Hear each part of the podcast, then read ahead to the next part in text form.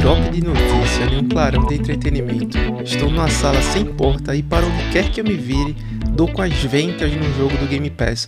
Franzino, mendigo, mas agora com o jogo, o jeito que tenho é jogar. Eu sou o X, Cláudio França. E você, como está? Você é fã dos exclusivos ou é fifeiro? Joga no modo hardcore ou é um player casual? Fica tranquilo, eu te prometo uma coisa. Em 2023 só trago verdades. Vou representar um console que domina 98% no Japão, mas que no Brasil ele traz 100% de felicidade. Sou Fernando, o quadrado, pode chegar. Joy-Con preparado, jogo Battle Arena na bala e Triforce conquistada. Meu nome é Thiago Castro, o Y. Só vem que a qualidade é garantida. No episódio de hoje vamos chegar, pessoal, ao final épico desta maravilhosa quarta geração dos consoles. É, nós que começamos é, uma trajetória de explicar, de revisar, de rever o que aconteceu ao longo da história, especialmente com é, a nossa querida Sega e a Nintendo, né? Estamos chegando agora nesse, é, neste momento no ápice, né? Naquele, se você assistiu o episódio aí da Jornada do Herói, sabe o que eu tô dizendo, né? É o clímax da história. É, vamos chegar agora no momento que as coisas se desenrolam e nós vamos chegar ao vencedor, né? Que a gente não vai falar até você concluir, até chegar lá no final do episódio. E aí, meus queridos? E aí, vamos ver esse grande embate dos que mexeu os anos 90, né? O que é hoje Sony e Microsoft para o que era antigamente com Nintendo e Sega, né? Mesmo assim, era uma coisa absurda. Ou você era um ou você era o outro. Não tinha crossplay nem o jogo, tá ligado? Assim, era guerra de. de... Ali sim era uma famosa. Olha, uma grande olha guerra de exclusivos. tinha- olha que tinha jogo, a gente vai dizer, tinha jogo que lançou em um, lançou em outro, e a galera dizia: o do meu tem mais sangue, o do meu tem mais cor, o do meu tem mais diversão Não, e adrenalina. Eu disse isso Essa- em episódios anteriores aí que Top Gear 2 no Mega Drive era sofrido. Ah, pra quem joga no Play 4. Mas, né? cara, mas, Não, cara, isso aí. Gear 2 no Super Nintendo era liso, pô. Mas aí. Eu sei. 120 FPS e 8 Mas aí é que tá, a história, a história se repete, cara. Então assim, hoje a gente briga pelas mesmas coisas. É por frame, é por tela de load, é por é, quantidade de resolução. É a mesma coisa que se tinha lá atrás. Pela cor, né? O HDR É que por eles você ter um videogame aí. que tem Dolby Vision e Dolby Atmos e o outro não tem, entendeu? que pra Fernando é a Pra mesma Fernando coisa. é, é tudo a mesma coisa. quase É, isso. o espectro de Fernando entre 30 e 240 FPS é idêntico. Ele disse que ele empate. é empate. exatamente, exatamente. Mas a gente tá aí pra entender contextos de batalhas, né? Épicas aqui entre as empresas que realmente se degladiaram ali na quarta geração. e nada mais justo do que trazer nesse episódio 160 a intersecção entre Nintendo e Sega, né? Então eu tô muito curioso aí. Então, escolha o lado que você vai adquirir o seu console. Se é Mario, se é Zelda, se é Sonic ou Alex Kidd. Escolha se você quer mais violência ou mais cores ou diversão. Ou eu não vou entrar nessa discussão não. Aperta Start e vem com a gente. Vem, vem. Então. Pra é. Espacial.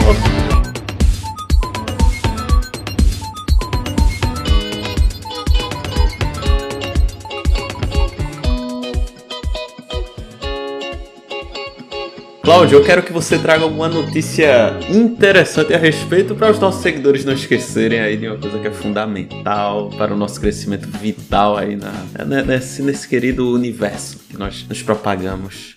Fundamental e gratuita, que é nos seguir aqui no Spotify, no seu agregador favorito, curtir, avaliar o nosso programa e assim, avaliar com aquelas five stars, né? Com aquelas cinco estrelinhas aqui se você sentir que a gente merece, mas pô, a gente merece, você sabe.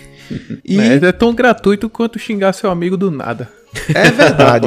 É verdade. Isso aí a gente, a gente sabe muito bem. sabe muito bem. E, pô, vamos para as notícias? Vamos pra notícia. Chega né? aí. Vamos começar aqui fazer algo nunca antes feito, que é dar um feedback de um evento que a gente compareceu aí, né? A Santíssima Trindade na minha pessoa, né? Vocês têm Só eu que participei online, eu participei É, online. Eu é também. Fiz a verdade. campanha, fiz a campanha no story lá do nosso Instagram. Se você Foi verdade? segue lá, tá, tá legal, velho. A gente tá compartilhando muita coisa lá. Tem muita coisa, muito meme bom, muito corte bacana, muita risada de Thiago aí, enfim. Participamos do Big Festival 2023, né? Como a gente falou antes aqui, né, em outras notícias, a gente foi agraciado aí pela direção do evento que confiou no nosso trabalho e liberou a credencial de imprensa, né? Infelizmente, apenas eu pude comparecer, mas Fernando Fica um Thiago agradecimento, né? Eu agradeci É, eu também. É. Também agradeci bastante, infelizmente por problemas é, de última hora aí, né? de força maior. Sim, sim. Forças maiores, mas, cara, muito honrados com, com essa confiança, né, no nosso trabalho. E, cara, marcando um novo patamar também, né, no, na, na Sim. história aí do, de- desse nosso podcast também. Com certeza, com certeza. Então fica aqui o nosso agradecimento e fazer aqui justamente um pouquinho do resumo do que aconteceu lá. É um resumo muito, muito sintético, tá? Não tira o brilho do evento. Vocês têm que comparecer para entender um pouquinho do que foi falado aqui. Enfim, quem acompanhou nas redes sociais, feito Thiago viu a magnitude, a grandiosidade do evento e o foco. O foco em jogos independentes, foco no cenário independente, né? No apoio ao desenvolvedor brasileiro que luta, luta não contra tudo e contra todos, né? Então desenvolver o jogo aqui no Brasil é mais difícil do que enfrentar um, um boss no Elden Ring ou no Sekiro no New Game Mais, né? Então não é fácil, mas o cenário está se caminhando. Vemos luz no fim do túnel. Acho que esse túnel na realidade está começando a ficar iluminado para que esse desenvolvedor ele passe por esse túnel, logre seu êxito, enfim, trilhe sua carreira na no cenário de jogos que é maravilhoso, né? É algo fantástico. Então, o evento começou com a Spoiler Night, que a gente teve a oportunidade de participar, foi na quarta-feira, né? Então eu fui lá depois do expediente, compareci. Momento incrível para você retirar sua credencial, então, acessar algumas coisas já, né? Os estantes estavam todos prontos, tinha algumas coisas ali finalizando, mas estava basicamente tudo pronto. Tirar foto nos lugares que, que estariam cheios no outro dia, como a cadeira, enfim, a parte do setor ali da Blizzard. Já dei uma passadinha no Xbox, né? Sem clubismo, sem clubismo. Sem clubismo, graças a Deus. Passei, mas também passei pela Nintendo, pela parte da Warner, enfim, não vou citar tantas coisas aqui para terminar não esquecendo de ninguém, bem como eu não vou citar individualmente os contatos que eu fiz aqui, porque, enfim, não quero ser muitos, né? injusto. É, foram, foram muitos. Mas sintam-se sintam-se citados aqui nesse episódio. É verdade. Um abraço a todos Então- vocês aí. Os Então- verdadeiros a gente sabe quem é. Os de verdade eu sei quem são. né? É, exatamente. Então, de antemão, foi muito surpreendente, assim, a- o foco e a qualidade do evento em si, né? Então, você entrava, já tinha o Panorama Brasil, que funcionava, só para elucidar aqui para vocês, como se fosse uma feira de ciências, né? Então, atrás daquelas bancadas, muitas vezes com monitores ou uma própria televisão, você tinha algo, um outro computador voltado para o desenvolvedor que via sua gameplay ali meio que em tempo real e analisava eventualmente os seus movimentos, os seus trejeitos, dava uma azeitada num bug ou, ou qualquer coisa que acontecesse ali naquele momento. Então foi ímpar para conversar com esses desenvolvedores, para conversar com esses artistas, com esses programadores, com às vezes o pessoal de social media também, né? E ver o brilho no olhar desse, dessas equipes, né? Dessas pessoas ao ver você jogando o jogo deles e se divertindo bastante. Então foi algo assim. É imensurável, Fernando. Você é vê. uma, uma parte interessante, você Uhum. tá jogando ali, né? Não faz ideia quando vê o cara que desenvolveu, que tá conversando com você, puxando Aham. papo, né? Pedindo seu Exata- feedback. Exatamente. Então esse panorama foi excelente durante esse muito por esse ponto assim, porque você tinha como é, confrontar algumas referências. Ah, isso aqui me lembra isso. Aí o cara, pô, realmente lembra mesmo. A ideia era lembrar. Então, e ver toda a parte de referência, né, que os que eles utilizaram para os seus próprios jogos. Afinal de contas, a gente tem uma jornada, né, tem um- uma vasta experiência aí, enfim, empírica, né, de jogos. E o pessoal super atencioso, super amigável, enfim, foi um momento extraordinário, Fernando, assim, de poder conversar com esses desenvolvedores e saber um pouquinho das necessidades deles, há quanto tempo de desenvolvimento, como foi para eles submeterem os jogos para participar desse panorama junto à organização da Big, né? E também tinha do outro lado a parte de jogos já consolidados, algum desses já lançados, né? Como foi o caso é, de alguns que eu joguei lá, outros que já estavam na eminência de serem lançados e tipo tudo isso num, num ambiente muito bom assim, muito amistoso, controlado também, né?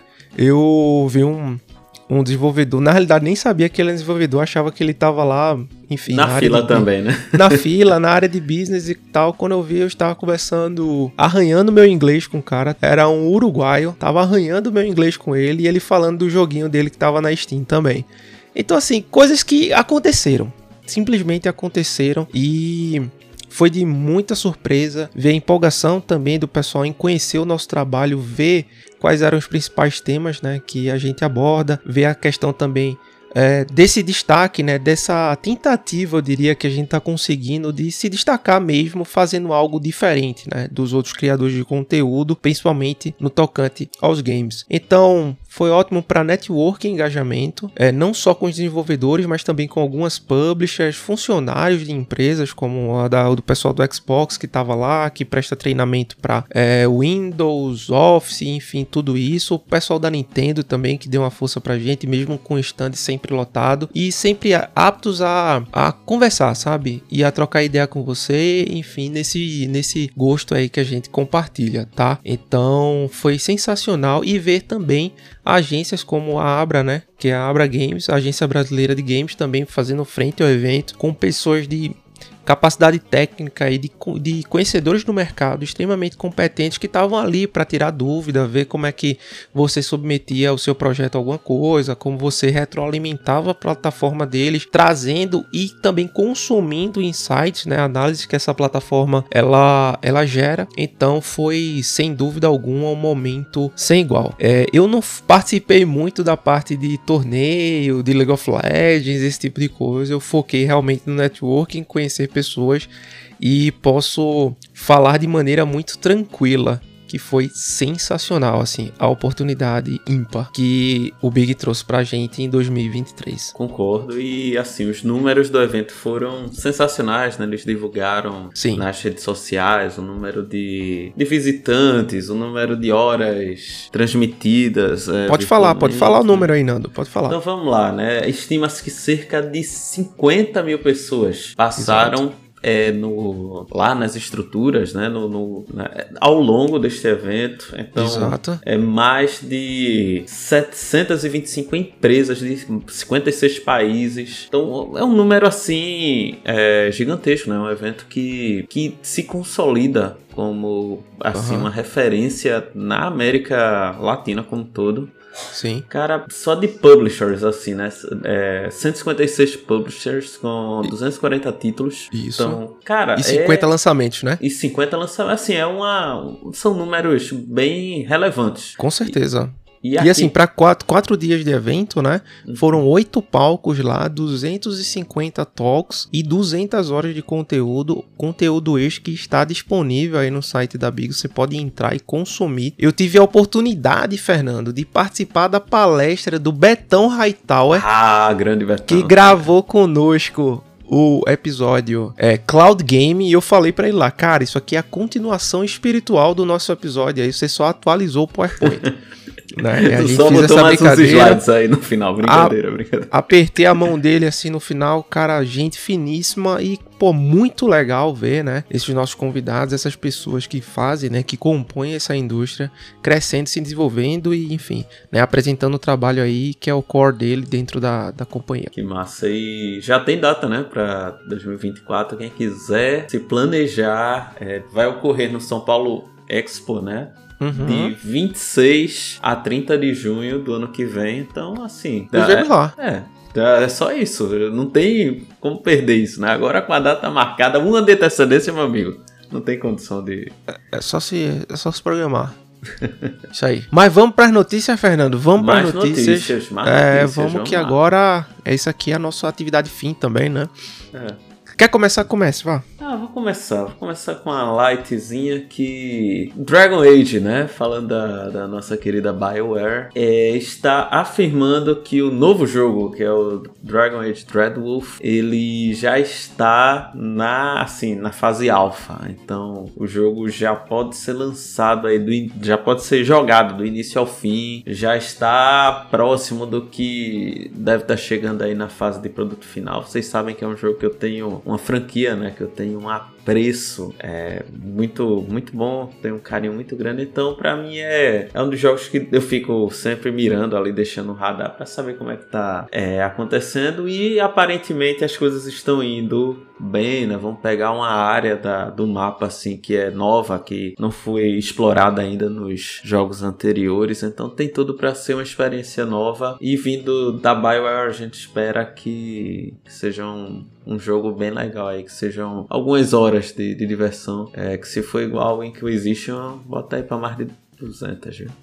Só algumas, só algumas. só algumas, só algumas. É, vou trazer outra notícia, aproveitar que eu tô aqui. E não sei se você ouviu falar da nossa querida Niantic. Não sei se você ouviu falar dela. Pokémon na veia. Pokémon Go. Agora o que aconteceu com o estúdio, né, da Niantic, né? Ela... Pokémon Go, o inimigo agora é outro. Eu achava que o problema ia ser você andando na rua, fora do, do, do, do seu ambiente, como é, do seu lar, né? Da sua escola, do seu ambiente de trabalho. Não, cara, partiu aí, o problema partiu lá da companhia que cortou, foi gente, cortou 230 funcionários. Pena. Lá em Los Angeles cancelou alguns títulos que são relevantes da NBA da Marvel em uma maneira de reestruturar toda a companhia para estancar o sangramento financeiro, né? Então isso é, é vão tentar fazer o que der com menos gente, né? E bote menos gente nisso, porque. O famoso. Deram uma cortada geral aí, interromperam trabalhos. Então, assim, é. Vamos ver o que acontece com a, com a nossa querida empresa aí, né? Tomara que dê tudo certo aí, que ela não. É, pelo menos não feche a porta de vez assim não tenha é, como não dar certo, né? Então a gente fica aí na torcida pela galera, né? Alguma ideia aí, Cláudio? Tem outra notícia, mas quero, quero ouvir um pouquinho mais aí de. De mim? Cara, tem algumas coisas aqui, tem algumas notícias bacanas, tá? É. A primeira é que saiu a lista, né, do Game Pass de julho e apareceu uma figurinha mais carimbada impossível que foi o GTA V, tá? Essa, já, é, essa já está disponível, mas apenas para console e cloud gaming. Tá? Antes de voltar no GTA aqui e trazer alguns dados sobre eles, vai vir também o The Cave, tá? O Common Hood, o Exoprimal da Capcom, né? Hum, o Mac MC Pixel, Mac Pixel, não sei, Tectonica e Insurgency, tá? Esse apenas para o PC. Todos estão com data, é só você entrar aí na descrição do nosso episódio que vai ver as datas, tá bom? E, cara, GTA V chegou, né? E já tá gestionando a nuvem, cara. Então, Também, né? todo mundo, assim, pô, cara, quem é GTA hoje? Quem é GTA? Quem é GTA V? Um jogo que foi né, que teve o seu lançamento aí. No Play 3 lá, na, no, na geração não, do... Não, assim, cara, só para fazer uma, uma breve timeline de GTA até hoje, ele foi anunciado o seu desenvolvimento em 2008. Em 2011 foi lançado sua logo e o seu trailer, e o jogo foi lançado em 2013 ali no apagar das luzes da geração do PlayStation 3 e Xbox 360. Ao todo, GTA V já vendeu 140 milhões de cópias. E eu te pergunto, será que a Epic entra? Porque eu, eu resgatei o jogo é na Epic, dizer, né? Porque esse daí foi Tá Porque assim, lá, né? é vendido, mas é vendido a por zero. Eu não sei se, enfim, é um, entra como uma contrapartida de marketing. Isso pra gente é meio obscuro, né? Como a gente sempre comenta aqui. Enfim, mas é um jogo, cara, que não é novo. Já teve no Game Pass outros momentos. Já foi dado de graça. Já foi feito para Play 3. Já foi feito para Play 4. Já foi feito para Play 5. E já foi feito para Xbox 360. Para Xbox One. Para Xbox Series. Tá no Xbox Series belíssimo por sinal, tá? E tá congestionando o cloud game, Fernando. Como pode? GTA é realmente algo a ser estudado constantemente, porque para muitos esse título veio como algo irrelevante, sem importância, para outros nem tanto. Para mim, indiferente, porque eu resgatei na, na Epic, tem um PCzinho legal que dá para rodar. Porém, a, aí, né? é, porém a versão que eu tenho é do Xbox 360. Ela não traz os upgrades, né? Uhum. Então, para eu jogar a versão do Series, eu realmente teria que comprar um novo. E eu tenho a oportunidade de jogar esse hoje. E talvez o cara que tivesse querendo jogar, mas não tem um PC, não tem um videogame, mas é fanzaço de GTA. Pô, o cara hoje tá recorrendo a uma TV da Samsung, tá recorrendo ao próprio smartphone dele, a um tabletzinho antigo, a um Note que tem 4 GB de RAM e tá rodando ali pelo Microsoft Edge. E aí, cara? Uhum. Então, essa, esse Play Anywhere, essas saídas são excelentes para um jogo aí extremamente consolidado e dispensa qualquer tipo de comentário. Bom saber, cara. Gostei da, dessa lembrada aí do, do nosso querido GTAzinho aí que faz sucesso. Hein? Até hoje. E para encerrar aqui a notícia, a, a, meu, a, minha parte aqui das notícias, né? Na realidade, a Gamescom 2023, a Microsoft confirmou presença né, aí da Gamescom que vai acontecer na Alemanha, né? E, cara, vamos ver o que é que tem, né? Vamos ver se vai ser alguma coisa boa também. Eu tô de boa aqui na, na baixa, mas a Microsoft parece que em 2023 está se mostrando um pouco mais para o evento, né? Para os eventos. Inclusive a própria Big Festival foi uma notícia, uma surpresa, né? Porque ela foi com o ID Xbox, né? O ID, né? É, divisão gente... aí do e só para complementar, você tinha uma bancada de, é, de um lado da bancada você tinha jogos já consolidados, né, como Sea of Thieves, FIFA, Halo, né, Forza Horizon que fez fila, inclusive, para ser jogado, e do outro jogos ainda é, ou de cunho independente, como Planet of Lana, como o Lies of P, como o Astrea, que é um jogo BR também. Uhum. Enfim, é, ficou muito bem redondinho. Nos primeiros dias só Series S, depois eles colocaram Series X lá para turma sentir um pouquinho mais do impacto do console. E é isso. Então, parece que a Microsoft tá dando um swap aí um pouquinho nessa visão de marketing e comparecendo, né? E aparecendo pros eventos. Vamos ver Parabéns. como é que vai ser daqui pra Aproveita frente. E... Porque, cara, esse ano tá ano de Starfield, né, velho? Então, assim, Eita. assim, tem que botar a cara mesmo, porque o negócio é all-in, né? Então uhum. vamos nessa. Outra notícia, veja só, não sei se você ouviu falar, acho que você sabe, né? Você é o cara aí da, da Microsoft, mas já ouviu falar no projetor X2 4K LED? Não. Pronto, esse esse projetor ele se proclama como o primeiro projetor do mundo que foi desenvolvido para o Xbox e lançado oficialmente no Brasil pela ViewSonic. É um Rapaz. projetor que tem resolução 4K 60 Hz, HDR, mas também ele fica a 120 Hz na resolução 2K Excelente. ou 240 Hz na versão 1080p na versão Full HD. Então é um, um projetor que ele tem as cores é, preto e verde, são já a referência do console, né? Sem tem, clubismo, né? sem nenhum. Tem aquele aquele selo que é o Designed for Xbox. Uhum. Então ele, ele, joga isso, né? Então pode ser utilizado obviamente com o seu computador, né? Até com um PlayStation, embora não tenha necessidade. Quer dizer, brincadeira. É, não, pode jogar com os outros, mas ele foi feito assim pensando bastante na questão do do cloud, é, né? Do, é, tem, da assim, portabilidade, assim, né? Questão de, de baixa latência tem alto-falantes que são certificados por aquela marca que eu só ouvi falar, que é Harman Kardon. Não, não sei nem se pronuncia assim, né? Só faz componente de ouro, né?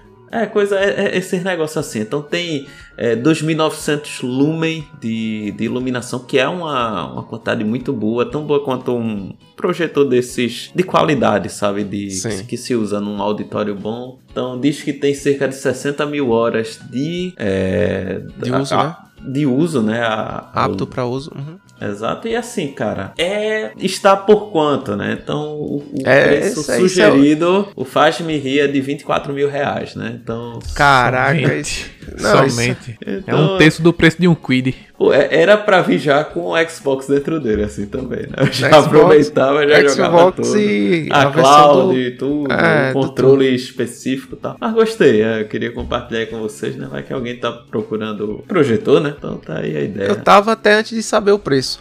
Mas, é, cara, isso é só pra um maluco que vai colocar e alugar sala de cinema, né? Coloca esse projetor aqui pra mim.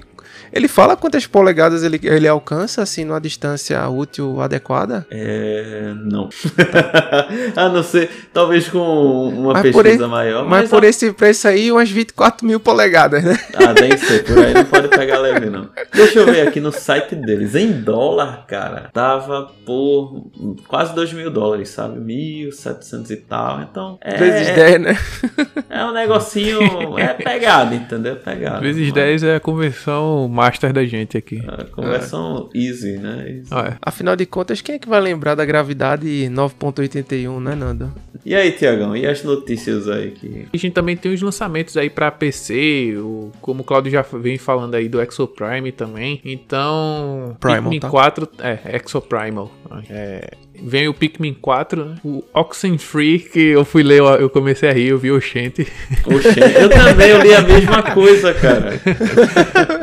o Oxenfree 2, Lost Signal. Hatch and Clank, em outra dimensão, vai sair pra PC também. Ah, meu irmão, é nesse mês é que eu vou. É o meu HD tu vai mecânico vai, poder ver, né? É, exatamente.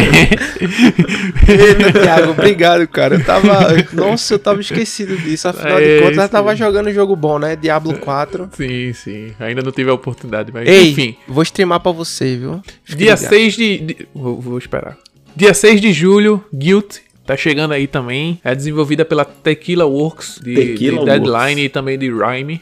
Tá Você controla uma menina chamada Sally e busca é, em busca da sua prima e entra no mundo sombrio que reflete seus traumas pessoais. Lembra um pouquinho de o Carolina, o Caroline, assim, aquela animação lá. Sim, sim. Que do- todo mundo diz que é de Tim Burton, mas não é. É do New Gamer. Não é.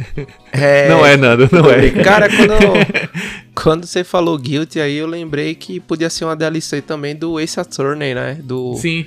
Que é o nosso advogado querido, nosso advogado mais amado, agora na versão culpado, né? Então, pô, podia Então, ser, hoje podia esse ser. jogo vai sair o Play time. 4, Play 5, Xbox One, Series S e PC. Vai sair o The Legend of Heroes Trails into Revire, que é o último capítulo da saga Trails of Cold Steel. E é mais aquele RPG estilo. É um, é um RPG, mas é bem, assim, bem subestimada por minha parte, que é fora do Japão, assim. Em 2020 teve o lançamento oficial dele, e esse novo vai chegar dia 7 de julho pra Play 4, Play 5, Switch e PC. Oxenfree, Claudio, é uma, é uma, é bem interessante o jogo, tá? Ele é, é indie, né, como a gente gosta. Ele foi lançado em 2016, e esse agora, chega esse mês agora, dia 12 de julho. É tudo esse mês já. Eu digo esse dia 6, mas foi ontem, tá? Só pra deixar claro. E hoje, no dia do release, o Legend of Hero. Pulando pro dia 12, foi, é o Oxenfree, o Oxente, né? Que se ele é de primeira, vai parecer isso. Ele chega pra Play 4, Play 5, Switch, PC, Android e iOS. Só que o iOS é por meio do, da Netflix, tá? E o Android também, inclusive. É, eles estão Acho- fazendo essas, essas parcerias agora, tem razão. Isso. Pulando para dia 21 de julho, porque assim, vamos falar de joguinhos que, que mexeu, ou que a gente já até citou em outros episódios também, né? Pikmin 4 tá chegando dia 21 de julho. O jogo é exclusivo para Nintendo Switch. Mas é o... Eita, joga na cara. vai. Não diria. Na, cara, Não, se você não, não, não falasse, Meu Deus, Eu- eu o, não jogo, jogo de Shigeru Miyamoto. né? porra. Caramba, que coisa, né? Enfim. Remnant 2 vai chegar dia 25 de julho. Eu gosto porque ele tem aquele estilo Dark Souls, né? Então. É Remnant from the Ashes? É From the Ashes, né? É, Exatly, exatamente. Sim, sim. sim. esse, Cláudio. Não, Vai chegar pra Play 5, Xbox Series e PC dia Esse é o- 26 de julho. É, esse é o quê? esse é o 2, né? É o 2. Tá. Não, eu joguei É não. Eu tenho, 2. eu tenho resgatado na época o primeiro, mas eu não, não joguei não. É, o 2 vai chegar Play 5, Xbox Series S e PC. Você pode jogar o, o jogo sozinho ou cooperativo entre até 3 jogadores. É, E dia 26 de julho, Cláudio. Dia 26 de julho, anote aí. Ratchet and Clank em uma outra dimensão. Deixa aí na agenda. Eu já, Alexa, pronto, já mandei aqui ela me, me lembrar aqui desse jogo. O jogo é de 2021 e será lançado para Steam dia 26 de julho. né? Então, pra quem tem Play, os PlayStation aí, quem jogou, não vou contar a história, pra quem você que vai jogar aí não tem curiosidade, não precisa. um jogo que eu achei super interessante dia 27 de julho, esse eu quero, de verdade, que é o Double Dragon Ga- Gaiden Rise Sim. of Dragons. Sim, sim, sim, também, também É que queremos. você vai, vai mostrar a origem dos irmãos Billy e Jim Lee. Uhum, uhum.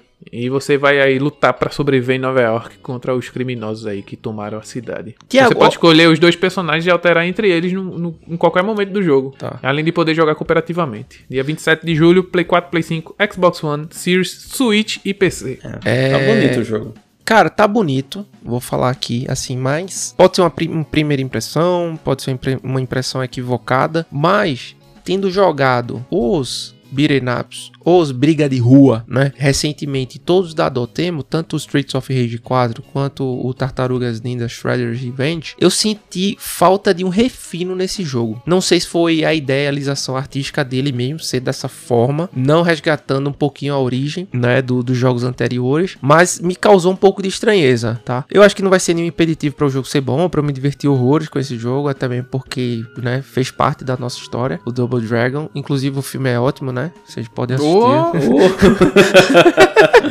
Maravilhoso. O filme é, porra, 10 de 10, nota 2. higiene.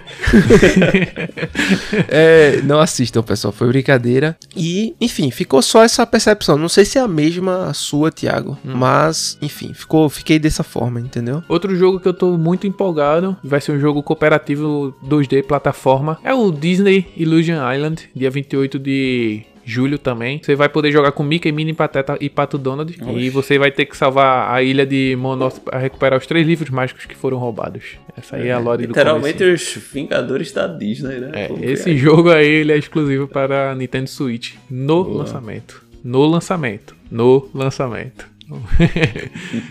E é isso, tem, tem um jogo do. De, da, é, Tell- eita, tem um jogo Telltale, Telltale Series, é o Expense, dia 27 de julho também. Esse jogo vai chegar pra quase todo mundo, menos Switch. E você vai ir controlar a Carmina Drummer. E se passa antes dos eventos da, série, da, da uma série de ficção científica da Amazon, que é o The Expanse. Uhum. Ele promete ser uma evolução da, da fórmula de jogos antigos da, de Telltale, né? Da Telltale. Bacana. Que você tem aquelas decisões com impacto de narrativa e sua relação com outros personagens. Play 4, Play 5, Xbox One, Series S e X e PC. O formato vai ser episódico, com um capítulo novo a cada duas semanas. Excelente. E é cara. isso. Esses são os lançamentos que eu gostei, que eu dei, dei prioridade a contar aqui nessas notícias da semana. Simbora.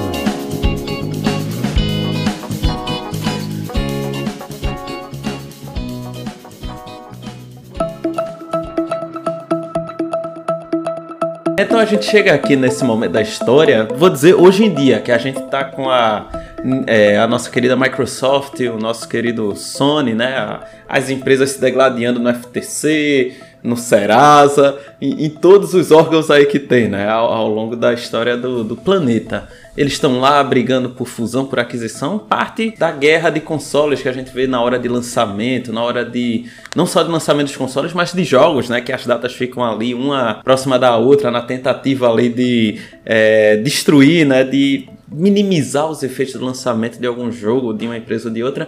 E a gente pode achar que é algo exclusivo dos nossos dias, mas não é.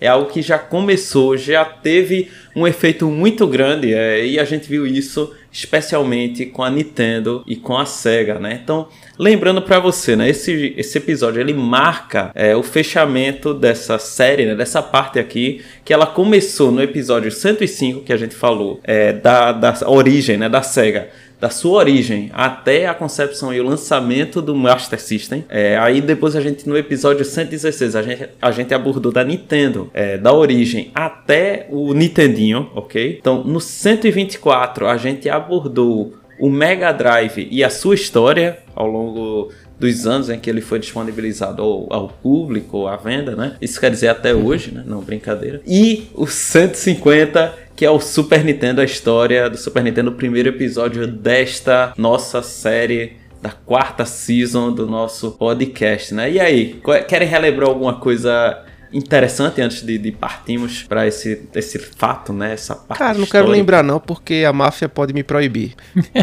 Se você não entendeu, eu sugiro você ouvir episódios para que esse contexto histórico, que essa referência faça sentido. Faça sentido. Exato, cara. Aí tem que ter, né? Se não passar pela Yakuza, o negócio não, não anda no Japão. Você já sabe, né? E, assim, vamos relembrar um pouco. Vai que você também assistiu esses episódios, já faz tanto tempo que vamos fazer uma breve recapitulação, né, do início de tudo que foi é, nos 8 bits, foi na terceira geração, que isso é, né, a geração do Master System e do Nintendinho, né? Porque o que foi que acontecia naquela época, né? É, o, o mercado de videogames ele saía, para falar a verdade, ele estava mergulhado naquela famosa crise dos, do o crash dos games que ocorreu no ano de 1983. É, para quem não se lembra, nesta época houve o lançamento de diversos jogos com excelente falta de qualidade. Os caras capricharam na ruindade que saía nos, nos jogos, assim, culminando, como a gente sabe, com a história do, do ET. Do ET, né? Uhum. É o clássico, que, isso aí. Que é, é, clássico, a gente sabe, assim, porque foi onde as coisas, assim, desandaram. É... Onde a ladeira começou a descer. Não, a ladeira ali desceu com que força, tem né? duas toneladas enterradas de, desse jogo lá no, na Muribeca. é por ali mesmo. Os caras, é, é que nem assim, pra o, o jogo não ia sair, nem se desse de graça. Acabaram enterrando porque o projeto foi tenebroso, foi terrível. Porque o que aconteceu, né? Entre três motivos, né? O primeiro era a falta de qualidade é, na produção dos jogos, isso quer dizer, né? Não se tinha um setor de controle de qualidade que averiguava assim os jogos antes deles saírem a público. Então podiam sair com crash, com bug, com qualquer ideia que não fizesse sentido nenhum. Simplesmente a galera chegava, fazia qualquer coisa e queria disponibilizar porque achavam que o pessoal ia, ia comprar, né? Isso daí foi um dos grandes é, erros da, daquela geração, né? É, além disso, os consumidores perderam totalmente a confiança, então ninguém ia querer investir mais em um console porque as coisas estavam saindo tão ruins que sei lá, para tentar pegar uma pérola, a galera dizia, pô, não vai sair, deixa pra lá. E além disso, né, aconteceu o início da geração é, de computadores. Então, os computadores começaram a ter um custo-benefício que aparentemente era mais atraente. É, você adquirir um computador novo é, um pouco mais caro do que arriscar e comprar um console que teria jogos tenebrosos, terríveis, né? Então, e esse esse crash ele teve um efeito devastador para as, é, as empresas que fabricavam, que comercializavam, que de alguma forma estavam é, relacionadas à indústria dos games, porque era as peças, né? Que sei lá, uma empresa fazia placa mãe pô, deixou aí os pedidos é, caíram de. Eu cheguei a ver um número em algum lugar, sei lá, de 1 bilhão, é um exemplo, para 50 milhões, entendeu? Isso foi uma queda de uns 90, um negócio absurdo. Então, quem estava envolvido na distribuição, na, na manufatura, é, no, na manutenção, todo mundo ali, ó, foi procurar emprego em outra, outro setor ou foi ser absorvido pelo setor de computadores ou qualquer outra coisa assim relacionada a eletrônicos, né? Sei lá, calculadora, é, sei lá, teclado, o que, que fosse. É, porque a a indústria de jogos ela passou por um momento que estava quase que irreversível, né? Então os arcades começaram a se tornar menos populares é, e tudo isso é, teve efeitos muito negativos para todo mundo, exceto para duas empresas que foram extremamente corajosas durante esse período, que elas resolveram arriscar, investir, tirar realmente do bolso delas e partir para uma proposta nova, para partir meio que tudo do zero, que foram a Nintendo e a Sega. Então, ambas resolveram, diante desse todo cenário pessimista, elas é, decidiram, pô, vou investir aqui na indústria de jogos. Claro que a a SEGA não ficou apenas com o, os videogames, a gente falou que ela também lançou é, computadores pessoais e outros, outros aparelhos assim, mas elas decidiram mergulhar por este oceano de oportunidades, né? Porque enquanto uns choram, outros Exato. vendem lenços, né? Exatamente. Então a Nintendo e a SEGA elas disseram: eu vou é, entrar e vou fazer algo interessante, né? Então elas não começaram, obviamente, bombando com tudo. Começaram assim, vamos dizer, de forma tímida, né? Então, e um. Só que tímida, mas. É, como posso dizer? Mas você vai ver a questão da concorrência e de como elas já se importavam entre si com a questão do mercado. Por quê? Veja só. A Nintendo, ela lançou o Nintendinho no dia 15 de julho de 1983. E a Sega lançou o SG-1000, que foi o console antecessor do Master System, no dia 15 de julho de 1983. O que isso quer dizer o quê? Elas lançaram o console no mesmo dia, para você ver como naquela época eles já estavam assim, um combatendo com o outro. Então a gente diz assim, tudo bem, o Mega Drive e o Super Nintendo foram o ápice, mas não começou aí, né? Já havia uma treta é, nos bastidores antes disso, né? O Master System não era o SG-1000, né? Só ficando, a gente explicou isso no episódio, né? O, o nome, assim, o código é o Mark III, né? Uhum. Que foi lançado no, no Japão no dia 20 de outubro de 1985. Então, cerca de dois anos depois é que houve. A gente explica né, no, no episódio a parte técnica, um pouco do que aconteceu, para que chegasse em todo esse. Então, só para lembrar, em 1986, quer dizer, um ano depois do lançamento do Master System, enquanto isso o Nintendo já estava em mercado por cerca de três anos, é, já se tinham jogos na Nintendo, né?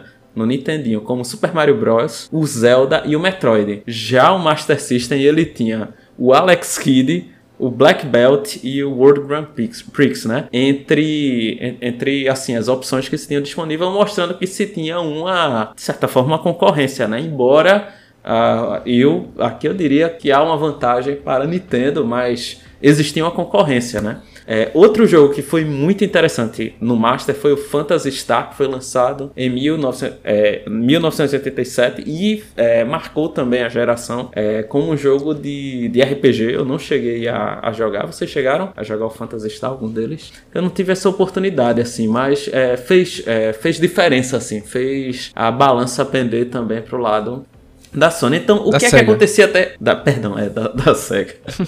é, é, é, como diria minha, minha sogra, é reflexo falho, né? Uma coisa. Ato, falho, ato falho.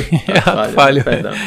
Então, o que é que é importante saber nesse momento, em 86 para 87, né? Que a Nintendo reinava absoluta. Obviamente, a gente vê aí a qualidade, né? Em termos de história de acabamento dos jogos. E ela, tipo, tirava onda. Tava, tava indo muito bem, não só no Japão, como é, nos States e em alguns outros lugares do mundo, tipo Europa, Austrália, né? Porque a, a galera faz essa divisão assim por causa das subsidiárias. Uhum. E ela tinha tanto poder a Nintendo, que aí ela começou a fazer essa questão de exclusividade. Isso é, né? Tipo, chegava com a empresa lá e amarrava. Se você trabalhar para mim, você não pode trabalhar para qualquer concorrente e vice-versa. Ou você tá do nosso lado, ou você está contra a Nintendo. Então, quem é que ia se meter, né, contra a Nintendo na hora que o mercado ela tinha, vamos dizer, mais de 80% de domínio, né? Então, essa essa espécie de exclusividade era uma barreira muito grande para o próprio Master System. Então, uhum. só que essa cláusula de certa forma ela foi derrubada na geração do do, Mega Drive do Super Nintendo, como a gente vai ver,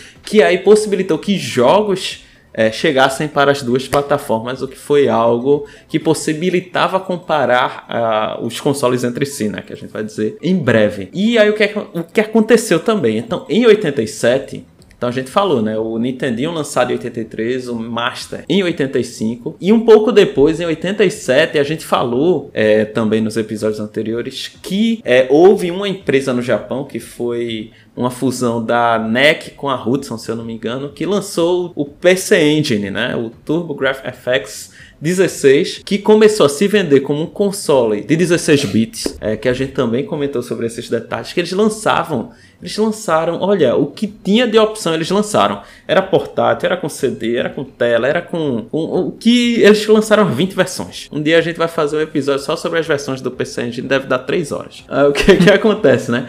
Tinha o CD que o jogo saía com uma cor muito legal, é, com áudio legal, com cutscenes. E isso, assim, foi algo que chamou a. que acendeu a luz é, amarela, especialmente naquele momento na SEGA. Que aí a SEGA ela falou: pronto, eu tenho que correr atrás aqui do prejuízo. Enquanto isso, a Nintendo, é, não sei se por, como a gente até comentou, por um pouco de arrogância, ou porque achou que a, o Nintendinho era também um console imbatível, ela ficou na dela, ela ficou esperando assim. Então a SEGA ela foi atrás do Mega Drive e a Nintendo esperou. Então isso é um ponto fundamental da história. Por quê?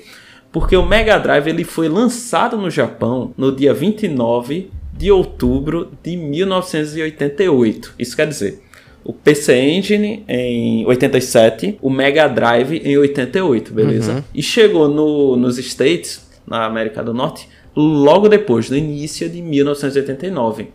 E aí, é, não sei se vocês se lembram, mas um dos grandes problemas da, da SEGA nesse momento era a questão de como ela ia organizar a distribuição, a venda, Sim. é toda aquela parte estratégica dentro dos Estados Unidos. Porque o Master System foi um fracasso total. Por conta da por quê? logística. Porque, por causa da empresa que elas chamaram. Ah. Elas chamaram a empresa Tonka, que era o nome da Tonka, que eu até brinquei tirando onda, comparando ela, a bichinha nada a ver, da ReHap, né? Só que a ReHap não, assim, é, é só um, não tem nada a ver a ReHap, porque a ReHap, quem trabalha nela aí, grande abraço, não tenho nada contra vocês, mas também Patrocina nada... nós aí, é, estamos abertos aí para negociações. Não tenho nada contra, mas também não tenho nada a favor, a princípio. Uhum. Só que o que é que acontece? A, a Tonka, ela era uma empresa que vendia brinquedos, especialmente desses de plástico, assim, uhum. né?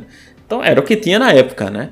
Então, é caminhãozinho, bonequinho, essas coisinhas. E os caras disseram: não, vamos jogar aí que os caras vendem. Já tem muita loja no país inteiro, vão distribuir. Os caras distribuíram mal, acabaram com toda a questão de marketing. Não, não, não fizeram um bom trabalho. Então, a Master, o Master System, de certa forma, um dos motivos para o fracasso dele nos Estados Unidos foi atribuído à Tonka, que era a empresa responsável pela distribuição. Além disso, lembrando que o nome nos Estados Unidos não era Mega Drive, né, mas era Sega, Sega Genesis. Genesis, né? Por quê? Porque é, é, porque é o começo de tudo. É o início, né? Mas o Mega Drive já tinha a marca licenciada para qualquer coisa aí que já se tinha. Então alguém já tinha registrado isso, sei lá, para fazer uma, sei lá, um câmbio, um drive de um CD. Drive de ser um câmbio de um carro automático, chamaram lá de Mega Drive. Acabou. Então não pode mais chamar de, de Mega Drive, né? E chorou. Então é, tiveram que pensar no novo nome, chamaram o, o Genesis, é, que foi lançado, e aí, beleza. Então, o que acontece, né? A, a SEGA começou no mercado americano e no mercado japonês com bastante antecedência em relação à nossa querida Big N, né? Que aí tá é, representada por nosso querido Tiago, né?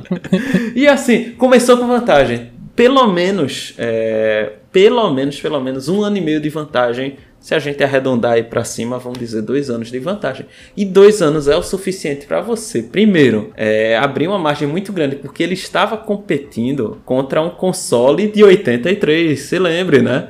O Nintendinho, ele estava ainda lá na época, nos primórdios da, da, da, terceira geração, né? E você, quer queira, quer não, tá comparando um console recente, com jogos novos, é, contra um que já, assim, já na teoria já tinha dado tudo que podia de forma gráfica, embora a galera lançava uma coisa ou outra ali. Mas a Nintendo tava bem confortável. Ela tava, não, espera aí, deixa que eu. Quando eu chegar também, vocês vão ver, né? Vá, vá, né? E, e talvez menosprezaram a esse fato do intervalo, Nada mudou. entende? Nada Desse mudou. tempo.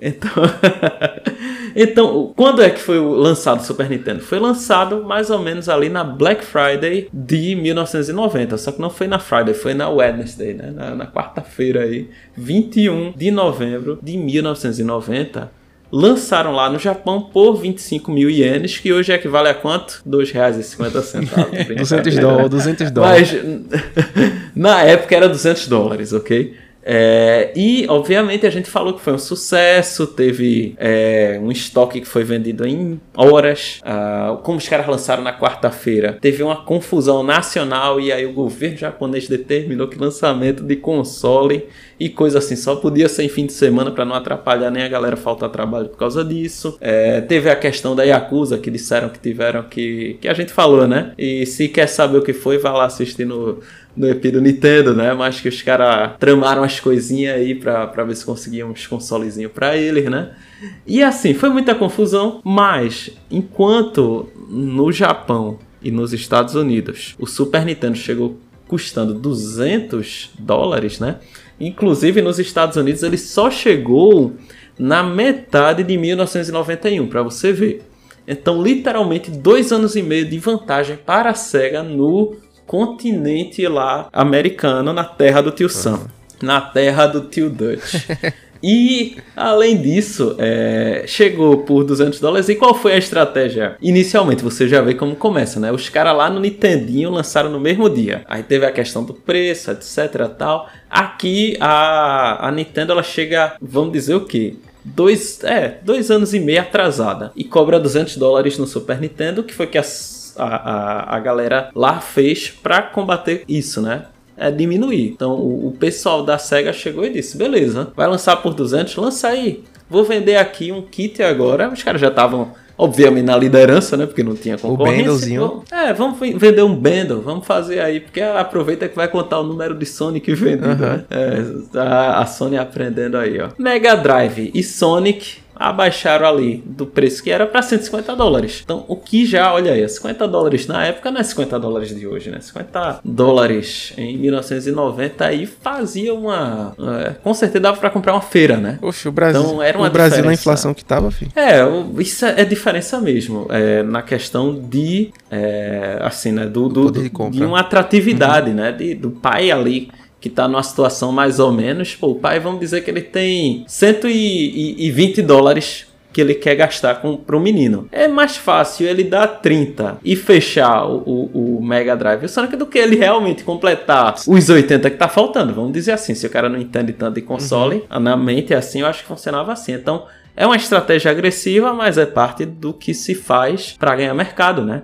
Já no Brasil, embora não é o foco específico desse episódio falar desse conflito nas nossas terras, a gente tá sempre se baseando é, pelas datas americanas e japonesas, porque é realmente onde houve o lançamento oficial, né? Porque aqui a gente recebia o que é, o que chegava, né? A gente não tinha tanta assim essa opção na questão da importação, né? A gente tinha apenas o, pelo menos eu digo por mim, né? O que chegava. Já no Japão e nos Estados Unidos era realmente o mercado que os caras estavam degladiando-se com tudo que tinha de mais recente e moderno. Então, mas para lembrar para vocês, né, o Mega Drive no Brasil ele foi lançado em conjunto com a Tectoy em 1990. Então, olha só que não demoraram tanto, né? Se você pensar assim, os caras chegou no Japão em, no final de 88, nos Estados Unidos em 89, no Brasil chegou em 90. Então, os caras não demoraram muito, né, para Pô, vamos expandir aí, vamos expandir. Joga, joga, joga. Enquanto o Super Nintendo no Brasil oficialmente só chegou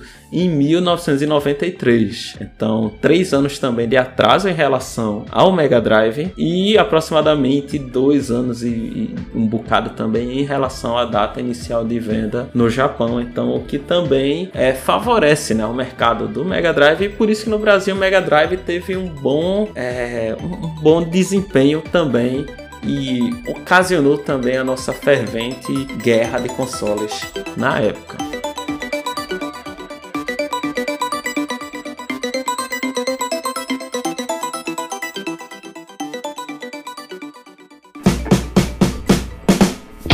Em relação ao lançamento, a gente viu que a SEGA ela tinha uma abordagem que foi ser a pioneira. Ela começou querendo ganhar vantagem no tempo. E depois, a gente conhece muito bem, mas é sempre bom relembrar a questão de comerciais e propagandas. Isso é, ela pegou muito forte não só na questão do marketing, é o marketing tendo mostrando-se como uma empresa forte, uma empresa positiva, uma empresa ligada às vitórias, a desempenho potente, a uma qualidade né, no seu produto e também ao mesmo tempo desmerecendo o produto da concorrência, o que nos Estados Unidos não só é visto de bom tom, como passa uma assim um aspecto de masculinidade, de vigor, de robustez, de é, uma né? postura né? é, firme, agressiva. E isso o americano gosta. O, o americano aprecia a treta. Vamos é, dizer aquele, assim, nesse aspecto. tiro pelo exemplo o comercial da, Coca, da Pepsi, pô, que o Pirra compra duas Coca-Colas, faz de apoio, ele sobe e compra a Pepsi, porque a Pepsi era mais alta na maquininha. É, tipo, os caras gostam dessa.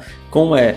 De, de, você demeritar a marca concorrente, de chegar, tirar onda, zoar e a marca vai lá e, e tira onda e joga de volta, né? E os caras se divertem com isso. E na época não se tinha nenhuma lei, nenhum. Pra falar a verdade, a, a lei no, nos Estados Unidos é o que, né? Pegaram, como diria o pessoal do choque de cultura, né? Pegaram um pedaço de guardanapo e disseram: pode comprar arma. Pronto, fechou, né? Essa é é, é, o resumo da Constituição americana. O resto. É Cara, mas assim, é, é, é, é legal se, se, abordar um tema como esse, que na, na realidade. É, empresas, né, setores de marketing dentro das companhias, eles analisam se a multa vale mais a pena do que a não exposição do comercial. Ou seja, cara, tu vai gastar 500, 500 milhas aí de, de multa de Pô, multa, mas né? você vai impactar uma quantidade muito superior de pessoas. Esses comerciais vão reverberar de maneira orgânica entre a população, ou seja, vai gerar esse burburinho. Então, muitas vezes, a gente a gente viu Joga isso, aí, cara, né? aqui no Brasil foi muito forte entre Havaianas e do pé. Os caras, os caras, pô, não uhum. brincavam não. Lá nos Estados Unidos, como o Thiago falou, Pepsi e Coca também é muito, é muito marcante, né? Até hoje acontece, só que de maneira muito mais inteligente, eu diria muito mais soft.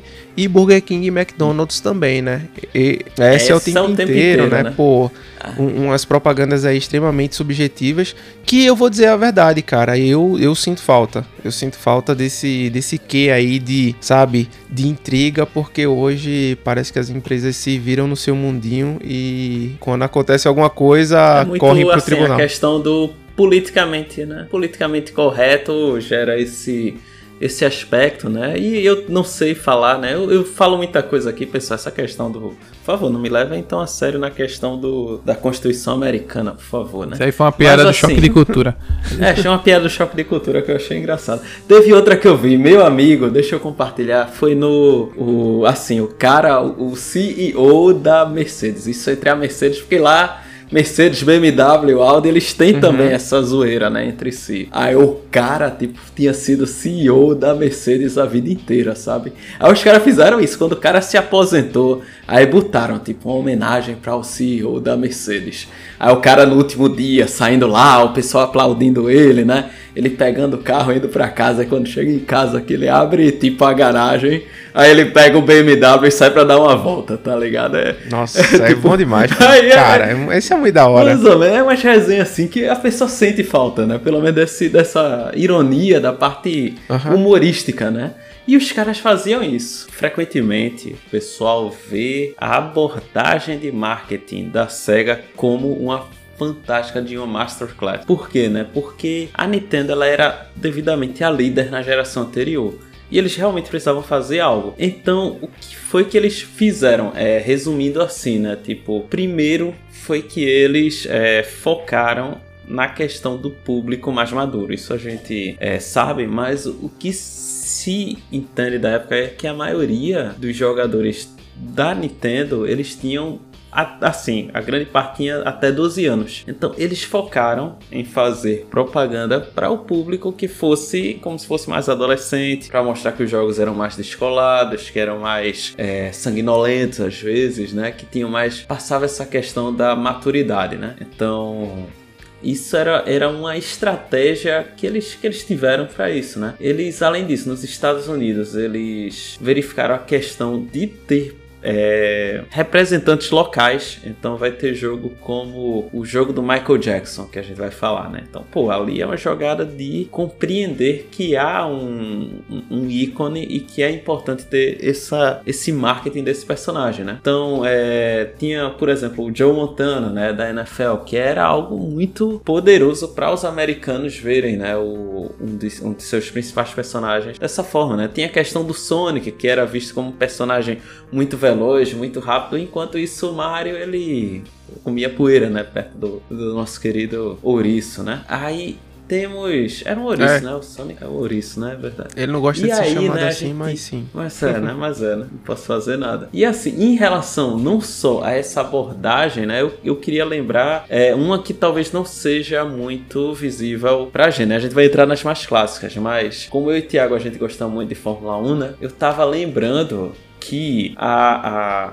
Williams, né? a montadora de Fórmula 1 Williams, de 1993, que foi desenhada por Adrian Newey, né? Quem é Adrian Newey? É o cara que tá aí com com Verstappen hoje, fazendo o carro da Red Bull que é campeão. Então o cara na época ele tava lá na Williams, né? lá em 93. Ah, o carro ele foi dirigido por Alan Prost. E o carro simplesmente de 16 corridas, o carro ele fez 15 pole positions e ganhou 10, 10 das 16. Então o carro tinha do lado, escondidinho perto de onde tem o, pé do piloto assim, tinha o nome Sega tá ligado? Com, pé, com a perna e o pé do Sonic acelerando. É, como se fosse o pé do Sonic que estivesse acelerando o veículo. Olha só a estratégia que os caras tiveram, né? Eu não sei se vocês se lembram, né? Mas para o brasileiro até mais emocionante que é, é, a Ayrton Senna ganhou uma corrida nesse ano de 93, uma corrida que ocorreu em 11 de abril, que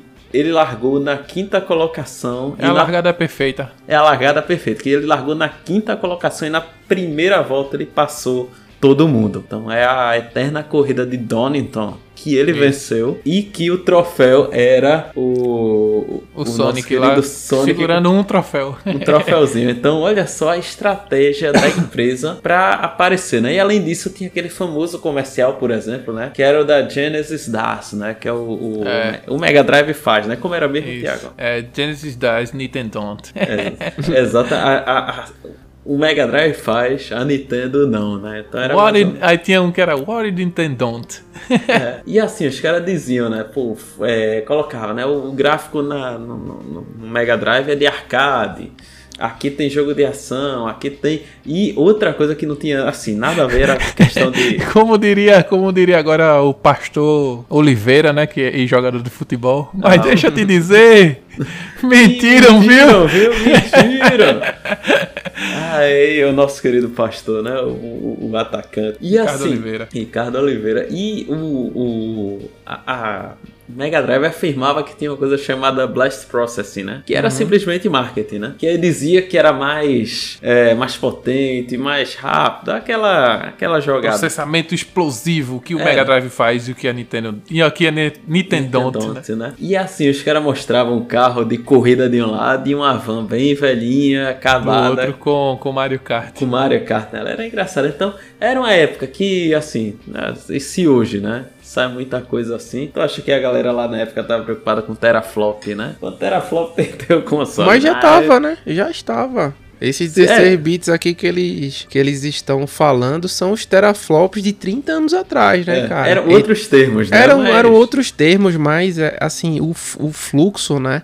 O looping, ele acontece e reacontece, né? Isso é que é muito interessante de você olhar para trás e ver estratégias assim parecidas. Eu lembro de uma muito icônica é, da Sony, que foi quando, na época do Xbox One, falou-se que as mídias elas ficariam atreladas ao console. Né? Você não poderia remanejar essa, essa mídia fazendo com que ela existisse, sobreexistisse no mercado cinza, por exemplo. Né? Uhum. E aí, o dois executivos da Sony fizeram assim: como é que você transfere um jogo de uma pessoa para outra no, no, no, PlayStation? Era um cara pegando o jogo, dando pro outro e o outro rindo. Acabou, tá é. ligado? Eu, eu, é, pra mim, essa é a última grande é, sacada. Óbvio, esse ano teve uma excelente também da Microsoft, que assim que acabou o evento, não deixou nem o cadáver esfriar. Ela já postou no Twitter todos os jogos que apareceram no PlayStation Showcase e também iriam pro Xbox na sequência, tá ligado? É, Alguns foi deles... fazendo, né? Apresentando e,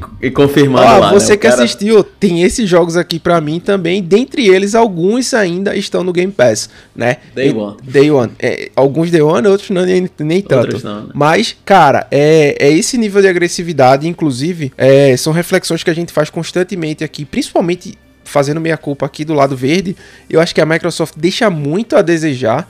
Óbvio, ela fala muito da parte técnica, ela tem pontos positivos em relação ao seu marketing, eu acho que está melhorando, inclusive, dos dois últimos anos para cá, mas ela ainda deixa muito a desejar nesse nível, assim, sabe? Nessa garra, nessa agressividade que a gente viu por parte das duas empresas, muito puxado aí pela SEGA nos anos 90, né? Quando a gente tinha essa, essa maratona de comerciais, a Nintendo ela se posicionou de uma forma muito mais elegante taticamente, vamos dizer, né? Ela foi e foi mostrar o que o console dela tinha na tentativa de desfazer a ideia do Nintendo.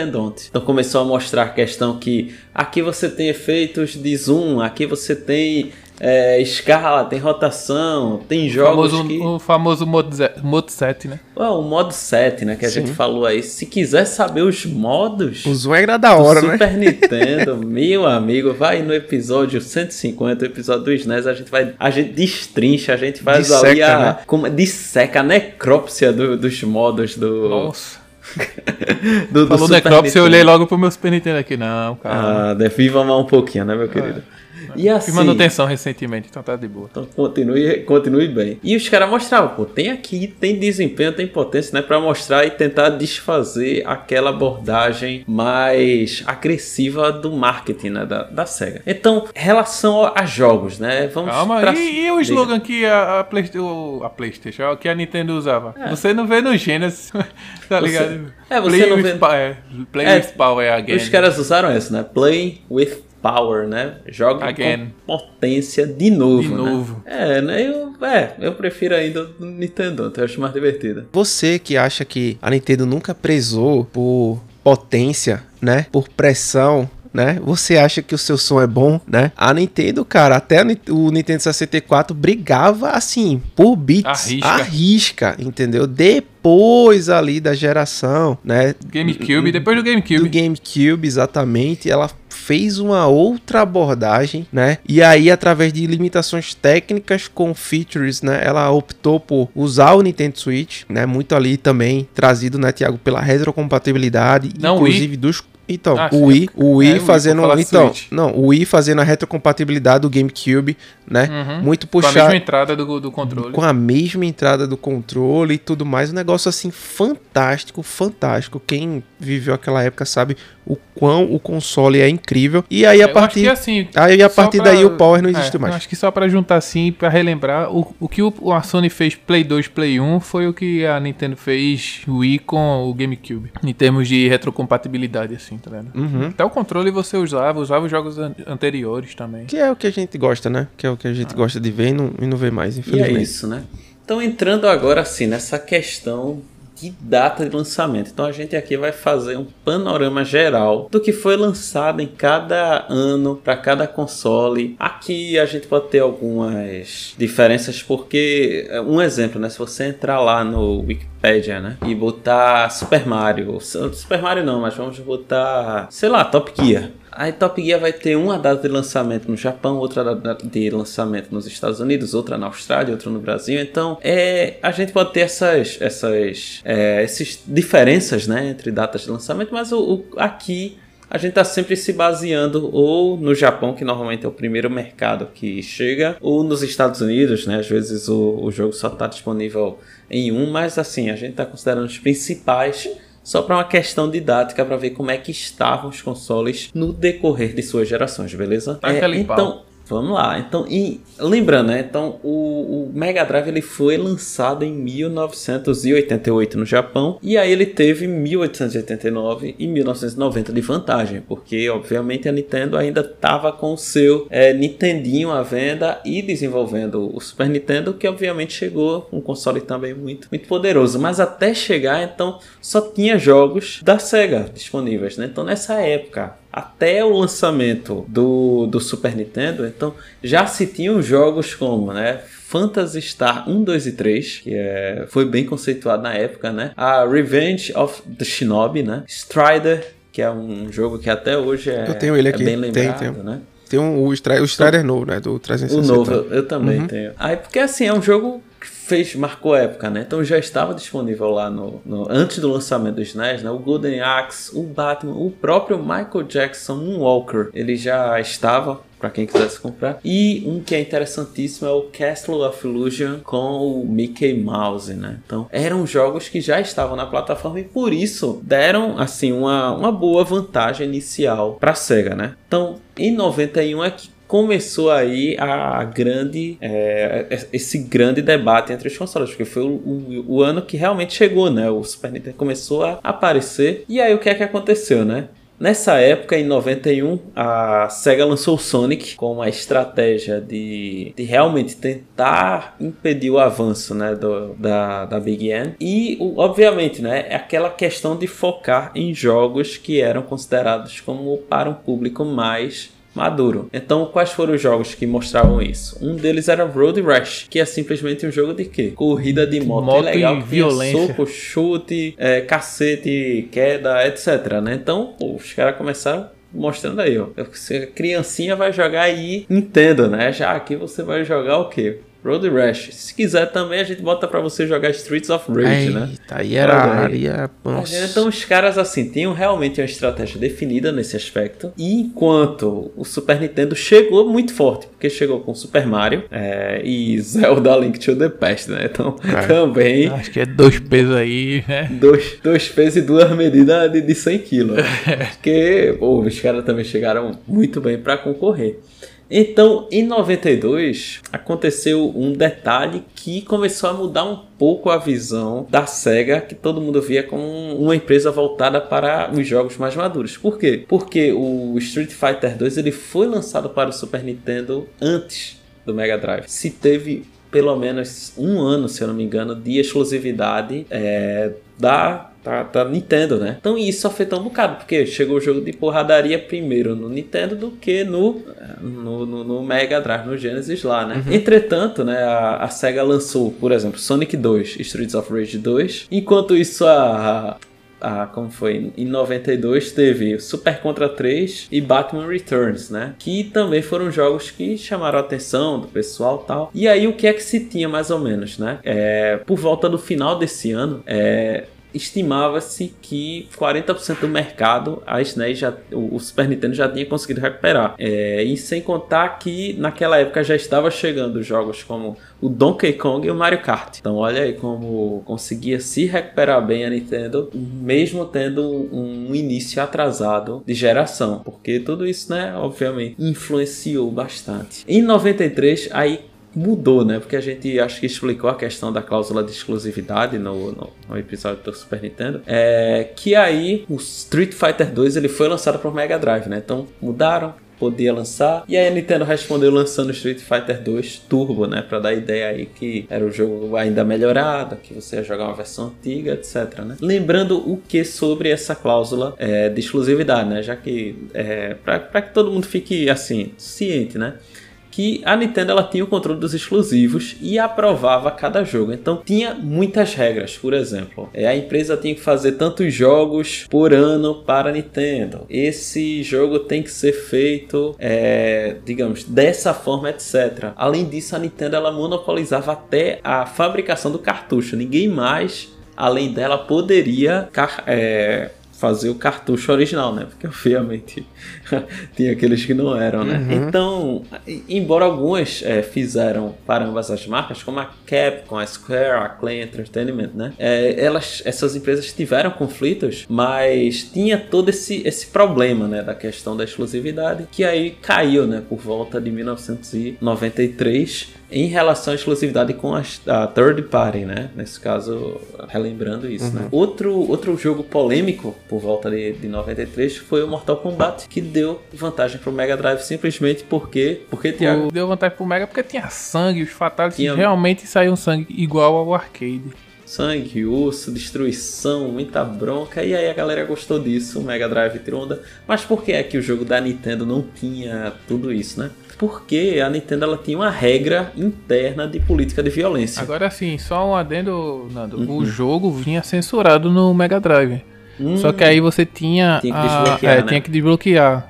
Tinha que ser na tela código de honra. Aí você era ABACABB no final. É É, ABACABB. Aí você aí desbloqueava. desbloqueava. Aí fazia um famoso Get over here! É, o moleque tinha esses códigos, menino sabia tudo decorado, só me lembro. Isso é do- só no Mortal 1, só no Mega Drive. É ABACABB. Tem aquela tela do Ultimate lá. Sim, ali 3 era pra você você brincar. tirar onda. Aí os dois tinham que fazer ao mesmo tempo lá, né? Escolher Ah, é. Era bom. Aí o que acontece nessa política, né? De, de violência da Nintendo? Porque como não se tinha uma regra é, nacional, internacional de, de, vamos dizer, de faixa etária, né? Então a Nintendo que fazia a regra dela e ela mesma censurava a questão violenta. Então tudo isso é, foi levado muito à parte dentro da, da Nintendo, que ela, a gente explicou, se não me engano, né? Que ela dava notas de 0 a 5 estrelas, algo assim, né? Então é, pode para todos os públicos, tem violência, tem conteúdo, sei lá, impróprio, etc. E aí, no final, dava um veredito. É, isso mudou depois que órgãos como a ER, É SR, ESB, é Entertainment Isso. Software Rating Board. Que aí eles começaram a fazer aquele negócio, pô, o jogo é livre, o jogo é pra maior de 12, maior de 18, e aí fechou. A Nintendo começou a seguir isso e é, resolveu encerrar a, como é, o, a gerência lá de censura e, e, e, e domínio da, da, da, do jogo lá, né? Então, em 93, a, o Super Nintendo ainda ganhou jogos como Sunset Riders, o Super Mario Stars, Battletoads em Battle Maniacs, Rock and Roll Racing, Secret of Mana e Star Fox. Secret of Mana, jogaço, Super Mario All Star, é aquele All Star de remake, Battletoads em Battle Maniacs também é remake. Assim, Remake não, desculpa. É, rema- Não, era remake, é porque fazia tudo de novo no tinha motor. Battletoads. É. Enquanto isso, a SEGA, por exemplo, tinha o Shinobi 3. Jogo do Então, caramba, velho. É assim, mas você vê como a, a Nintendo ela começou a abrir a caixa de ferramenta, né? Verdade. e aí tinha muita coisa rolando assim nos bastidores, como por exemplo a ideia de fazer um consoles diferentes, né? Então, é, teve o periférico de CD da, da Sega, foi o Sega CD. A Nintendo pensou em fazer algo assim, mas é, a gente viu que não deu certo porque o acordo ia ser relacionado com a Sony. Inclusive, a foto aqui que a gente tem é do, do Sony PlayStation, né? Pra você ter ideia. é, é Sony PlayStation by Nintendo. É, então veja só, então essas tretas aí.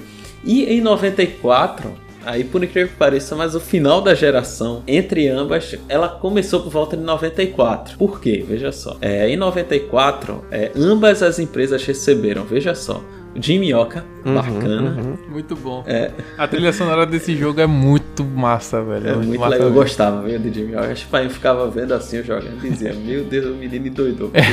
É, o jogo é, o jogo é doideira Era demais. doideira, A trilha sonora é excelente. Chegou o Boom Shakalaka. É, NBA Jam, joguei pouco com o Celtics, graças a Deus. Jam! O Flashback, Joga o até Aladdin. Olha só, mas é o que foi que o Super Nintendo recebeu de diferente. O que eu achava legal assim, não te interrompendo mais uma vez, o que era massa do flashback é que você comprava o cartucho, além da caixa, vinha com um quadrinho, que era uma subsidiária da Marvel. Os caras faziam com E eles, con- eles contavam a história do jogo até o momento que você ia começar o jogo. Essa si. época era É incomparável, verdade. cara. Final Fantasy XV fez isso, lançou um filme no cinema, duas horas e meia pra entender. Aí depois lançou uma demo, que era ele criança, aí depois lançou outra, enfim. Não, e do pra jeito que a Square é, ainda coloca essa demo como canon do jogo, então pra você entender, tem que jogar a demo, tá E assistir ligado? o filme. E assistir o filme, assistir e, o filme. e depois de terminar o jogo tem que assistir o filme de novo, porque aí você vai entender de maneira, sei lá. é- Porque aí você assiste o filme e acha uma coisa, mas é decepcionado com o que acontece na vida real.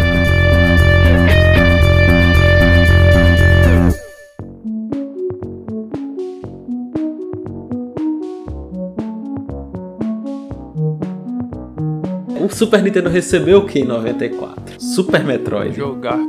Donkey Kong Country, Final Fantasy 3. Então, Donkey aqui Kong no Brasil Country, 3 é o 4. bem lembrado. É. E cara, o Donkey Kong recebeu, assim, foi alvo de muitos elogios por causa do gráfico. É, gerou uma, assim, uma reviravolta também do, do, do- do apreço popular em- nessa franquia, né? O como ele mudou ao longo do tempo. Super Metroid também não, tem que se falar. Enquanto isso, no, no- Mega Drive, né? A gente tinha o que? O Streets of Rage 3. E Super Metroid era mais outro remake. Assim, né? Teve o Metroid normal, mas o Super Metroid foi um remake bem feito. É. Teve um Contra Hard Corps, que era um tipo de Contra para o. Se eu não me engano, é uma parte spin-off do Contra, o Hardcore. É, eu não, não me lembro. Que era assim. meio bem no futuro, você escolhia entre quatro personagens pra jogar. Ixi, meu Deus. E tinha o tal de Beyond Oasis, que eu não joguei, mas que era um RPG tipo Zelda pro Mega Drive, que você com comandar um príncipe chamado Ali. Então ele tem que usar um bracelete dourado, tem o poder de impedir o bracelete prateado. Então assim. Não joguei. Só que o que foi que aconteceu em 94, né? Erros, pelo menos o que. O Brasil foi tetra hoje. pro campeão. É, mas também Ayrton Senna partiu, né? Então, assim, Culpa tem da pontos SEGA. positivos e negativos. E aí, né, em 94, a SEGA ela inventou de anunciar o SEGA Saturno. Saturno, console de 32 bits, que a gente sabe, para fazer frente ao poderosíssimo Atari Jaguar. Isso mesmo, pessoal. É. Ela, lança- ela lançou porque tava com medo que o Atari Jaguar tentasse usar a estratégia que ela usou anteriormente e dominar a geração. Então ela correu para lançar o Saturno e ao mesmo tempo a Nintendo disse: Eu vou fazer um console chamado PA4, mas espera um pouquinho aí, porque aqui a gente tem pressa não, né? Segura aí. 60, O nome do meu console é 64, mas segura essa informação aí. Segura, é, segura isso aí. Vocês falam de 32 aí e, e, se vira, né? E assim, cara, é, esse foi um problema, porque a partir do momento que ela teve que direcionar esforços para o Saturno, para o Mega Drive e depois, como a gente vai ver, para o qual foi depois do Saturno? Ah, o, o Dreamcast. É, o, o Dreamcast. Então, é, depois que, que ela passou, a partir desse momento, ela começou a ter que. Assim, a, a questão de prioridades foi complicada para ela. Então, a partir daqui começou a, a desandar, né? Ela não estava 100% bem, mas também estava acima da média, né? Então, tava para se manter dá pra se manter. Aí os caras começaram a querer, aí tem que dividir a equipe, tem que fazer jogo pra o, o Saturn, fazer jogo pra o Mega Drive, né? Enquanto isso, o que é que a, a Nintendo tava fazendo no seu console? Donkey Country, é, Donkey Kong Country 2, International Superstar Soccer, Killer Stink, Chrono Trigger, Yoshi Island, Mortal Kombat 3. Olha só como... Os caras, os cachorro morto a gente chuta. É, e Yoshi Island. e o ruim do Yoshi Island é o Mario quando foge, quando sai do. tá lá chorando. Aquilo ali ecoa na minha mente até hoje. Eita, cara, pô. Mortal Kombat 3 eu acho que lançou pros dois, né? Não, Não lançou pra todo mundo. E assim, né? Além disso, por volta de 94 para 95, a Sony falou, né? Olha, tá chegando o PlayStation. Então, boa sorte aí pra vocês, né? Estamos chegando aí na área. O time Roubei o projeto azul. da Nintendo aqui e vou seguir em frente. É, então ficou assim, né? Mas no cego que foi que chegou em, nesse ano, em 95. Além do Mortal 3, chegou Jimmy Oca 2, Phantasy Star 4, Comic Zone, Sonic and Knuckles, Sonic 3. Esse Comic fe... Zone é massa, velho. É muito bom. É, Assim, então, assim, chegou, mas assim, a gente já vê a diferença de nível é, entre as os consoles. Mas, mas essa diferença de nível não é oriunda aí de uma percepção do futuro, porque é muito fácil hoje pra gente olhar para um jogo feito, sei lá, Chrono Trigger ou A Link to the Past e falar, meu irmão, esse jogo, assim, não tô desmerecendo o jogo, pelo amor de Deus, eu uhum. amo esses jogos também, né? Quem viu meu top 10 lá, episódio 1, sabe. Mas na época, eu acho que eles não eram jogos ainda que tinham se tornado clássicos, entendeu? Como hoje, é, só... como hoje, por exemplo, sei lá, saiu Mas... Diablo 4. Ah, tá, saiu Diablo 4, ok, beleza, é um jogo bom. Mas daqui a 20 anos, quem é que vai ser Diablo 4? Assim como Diablo 2 é hoje, sabe? É, eu acho que cabe a gente fazer aqui esse, esse pensamento óbvio. São grandes títulos, memoráveis, que venderam muito, fizeram sucesso de fato na época, mas ainda não tinham sido eternalizados, não entendeu? É, eu concordo com seu argumento. A questão mesmo é que, embora, é, assim, a gente. Eu, eu não quero entrar nessa questão técnica do. Assim, mas é, fez diferença cara, eu acho que nessa época, eu pelo menos digo por mim, que eu sentia que os jogos da mesma geração, do mesmo tempo, da, da SEGA com o do Super Nintendo, assim, os do Super Nintendo tinham. Era discrepante, pô.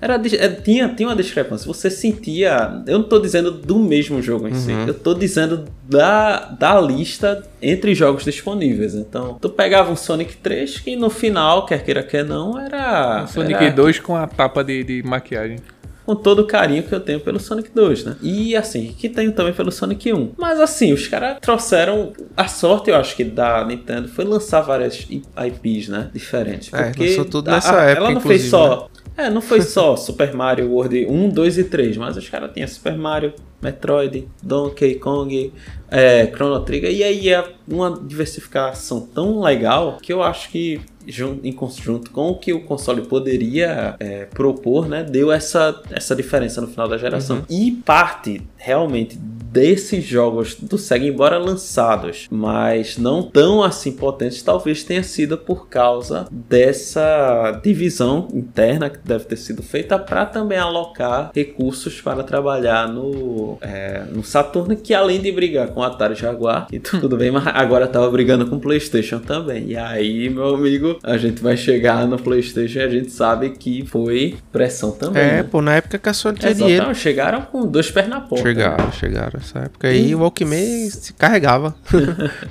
e aí chegou 96 que aí a Nintendo falou: beleza, já vi aí o que é que tem no mercado, vou fazer o 64. Então começou também a diminuir o ritmo de lançamento do Super Nintendo, mas entre eles teve o Jimmy Oca 2, o Final Fight 3, Jogão. o Mega Man X3. O Mega Man X3 é um dos melhores, velho, um dos melhores. É fantástico o jogo. Inclusive um jogo muito lindo, que é o que vai ser feito o remake, não é isso? É, o, Que é o Super Mario... Mario Legend of- RPG, o Legend of Seven Stars. Eita, esse Então aí esse é... jogo, pra gente, eu não me lembro de ter jogado ele e é uma pena. Eu também não joguei Porque- por causa de, né? Falta de, E chegar, né, de acesso. gente. Eu, é. só- eu aluguei uma vez e não entendi o jogo, né? É, assim, mas a resenha é isso. O, o- no mesmo ano lançou Ultimate Mortal Kombat 3. Sim, é, foi de tanta reclamação dos fãs, porque o Mortal Kombat 3 faltava muito personagem. a É, Midway pra mim foi um dos jogos que eu mais joguei. É, eu também eu já, já peguei esse aí, finalzinho. Cara, comprar, Cara. comprar no final, comprar o videogame final de geração tem seu charme, né, velho? Porque você pega, pô, a nata. É, aí né? você pega assim. Eu só comprei jogo no final da geração, porque eu, eu já tinha o meu faz tempo. Não, porque a gente fala assim, né, é, de- dessa lista aí que Fernando, é, que Fernando citou dentre os melhores, e... Cara, e quantos outros foram lançados nessa época, né? E se Pois é. perderam nos anais da história aí? A gente não sabe, né? É muita coisa, assim. É muito fácil lembrar de uma geração, pô, citar 20 jogos, 30 jogos. Mas, cara, foram lançados quantos? 500, mil, e você lembra, mil, lembra né? de 10%, 8%, É o que né? passou mais tempo. E eu ali, falo né, isso, eu, é, é acesso. justamente essa memória afetiva que eu quero trazer pra cá. Quando a gente lembra, sei lá, eu lembro do meu PlayStation 2, principalmente do PlayStation 2, que ainda carregava a- o PlayStation 1 nas costas, né? E eu lembro de E era quantos mais jogos. barato que aparelho de DVD. Era mais barato É que o aparelho de DVD. Isso é importantíssimo pro sucesso do PlayStation 2 aqui no Brasil. E eu lembrei quantos jogos? 20 também, 25. Então é muito fácil pra gente no futuro dizer, cara, meu irmão, aquela geração foi maravilhosa, mas quando você vai pra o, quan- o quanto foi conta, aproveitado, né? Quando você vamos pra prática, pra matemática, pro dia a dia, aí você vê, pô, eu gostei de 2% da geração, assim, do que foi lançado, tá ligado? Mas, assim, e, e naquela época era quando muito, muito tempo, Era. né? Então, Era voltar, repetir e jogar de novo. Eu era muito de RPG, velho, ainda nessa época. E aí já era o limbo, né? Porque, enfim, já comia tempo de jogar outra coisa também. Não tem pra Então, Em onde. 97, a Nintendo liberou outra versão do console, que é aquela menorzinha, A que mais feia. tinha dois botõezinhos. Feio, né? Feio só demais, cara, Ah, pelo horrível. É, Mas era mais barato. Nessa mesma época ainda teve os jogos da EA, né? O Isso. NBA Live 98, NHL 98, Que aí o a. FIFA a EA 98, o Maiden 98. A EA também vai até apagarem as luzes. e teve o Kirby Dreamland 3 também. É, que foi o último jogo que a Nintendo lançou pra o Nintendo, foi ele, né? Chegou pra realmente... Que era deles, né? cortina. Licenciadas do, próximo, do próprio mesmo. Então, assim, chegando ao final da história, né? Qual é a quantidade de consoles que foi vendidos de, de cada console? De cada, é, é, de cada console. Assim, não é possível realmente chegar no valor é, absoluto perfeito, porque é, existem variações, um diz uma coisa, outro diz outra, os sites, assim, é, sempre se tem uma, uma divergência. Tá. Mas é, pelo estatista, que é onde a gente de vez em quando fica pegando é, resultados quando ele não bloqueia, Sim. né? Ele diz que cerca de Super, de Super Nintendo, né? Foram 49 milhões de vendas, sendo 22 milhões nos Estados Unidos, 17 no Japão, 8 na Europa e o resto distribuído no mundo, mundo inteiro. Então foram 49 milhões e o placar final, de acordo com o pessoal, foi 49 para o Super Nintendo contra 30 do Mega Drive. Então Ainda assim, o número é expressivo do, do, do Mega Drive, né? É tão expressivo porque se a gente comparar o placar na terceira geração, foi 62 a 13. Foi aquela Então, lapada seca. É, os, os caras venceram por quase 50 milhões. Mas aí a Nintendo, na quarta geração, vendeu, venceu por apenas 19. Então é uma, realmente eles tiraram essa, essa vantagem. O, a SEGA se estabeleceu, pelo menos, como uma empresa, é, é, assim, uma, uma competidora. Uma plataforma valente, mesmo, uma né? plataforma muito legal. E assim, e o, o Goodbye do Nintendo é, em 98 Só pra. O Fernando falou do, do- da quantidade, né? De diferença de, de milhões aí. Mas eu ainda tenho uma métrica que eu acho melhor. Que é, são os múltiplos, né? Por exemplo, pra cada SEGA, né? Pra cada Genesis vendido, quase 1.6 eram Super Nintendo. Ou seja, quase 2. Era tipo de 1 pra 2, sabe? A diferença. Cara, na terceira geração era quase assim 4,5 pra cada Master System vendido. 4 Nintendinho estavam na, na mesa do- dos trabalhadores e das crianças aí, entendeu? Estragando, Porra, estragando cara, a televisão. Sem con- Aquele cabo coaxial destrói tudo. né? E assim, e o final do Nintendo foi por volta de, de 98, quando recebeu apenas um jogo, que era um sapo que cruzava a Frogger que era do Atari, pô. Mas é o remake de Atravessar a Rua. É, e pronto, assim, assim ficou sendo comercializado a, a, de, de, forma, é, como a gente sabe, né, terceira, etc. Algumas lojas têm aqui, mas é, interessantemente o Nintendo 64 ele deixou de ser é, feito assim por volta de 2002 e ainda se tinha Super Nintendo assim sendo vendido nessa época até um ano mais tarde que foi 2003 aproximadamente em alguns lugares ainda se tinha Nintendos novos ah, assim até depois né? Mas oficialmente foi foi por aí. Então acho que isso isso define um pouco o que ocorreu né na, ao longo da geração. Foi bastante competitiva é, a Sega usou as armas que tinha muito bem diminuiu né uma vantagem gigantesca que se tem que a Nintendo tinha da geração anterior, mas que talvez os passos futuros é que é, tenha causado, né? O maior dano para a empresa foi uh, decisões internas, Sim. nem tampouco a concorrência, uhum, né? Uhum. Então acho que é isso. É, talvez a concorrência ela aperte para decisões internas equivocadas, né? Então, lançar um console fora da hora, colocar uma função nele que vai onerar bastante o valor do console, em contrapartida, não vai ter uma adesão grande de mercado, né? Então não vai trazer resultados reais para a companhia. Então é isso, né? A gente vê a história sendo né, recontada é muito interessante, é muito bacana e ver que, enfim, talvez a, a, Nintendo ela tenha começado, né, esse essa batalha com a Sega, mas foi a Sony que finalizou e a gente vai saber disso no futuro. Eu me vejo obrigado a concordar com o palestrinho.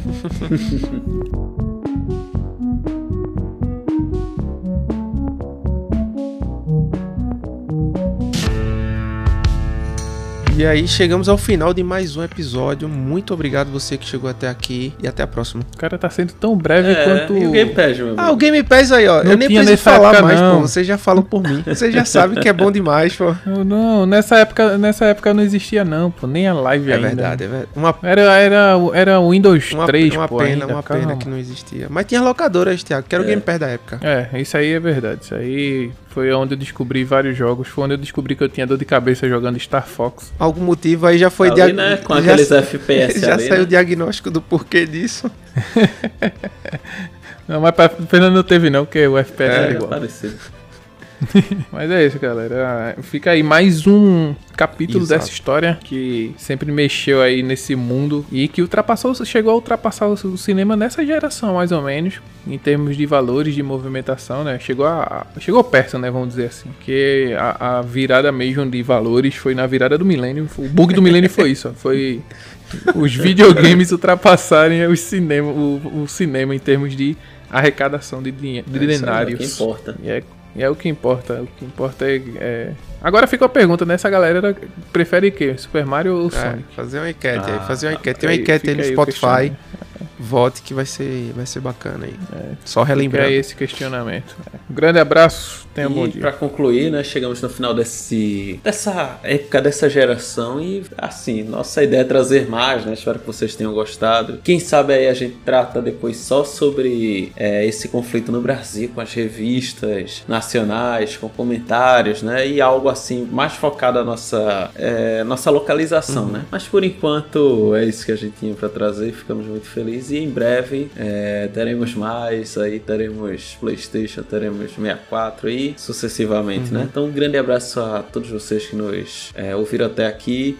Se não colocou aquela para seguir aquelas cinco estrelinhas, aproveita agora, vai nos ajudar bastante. Até mais.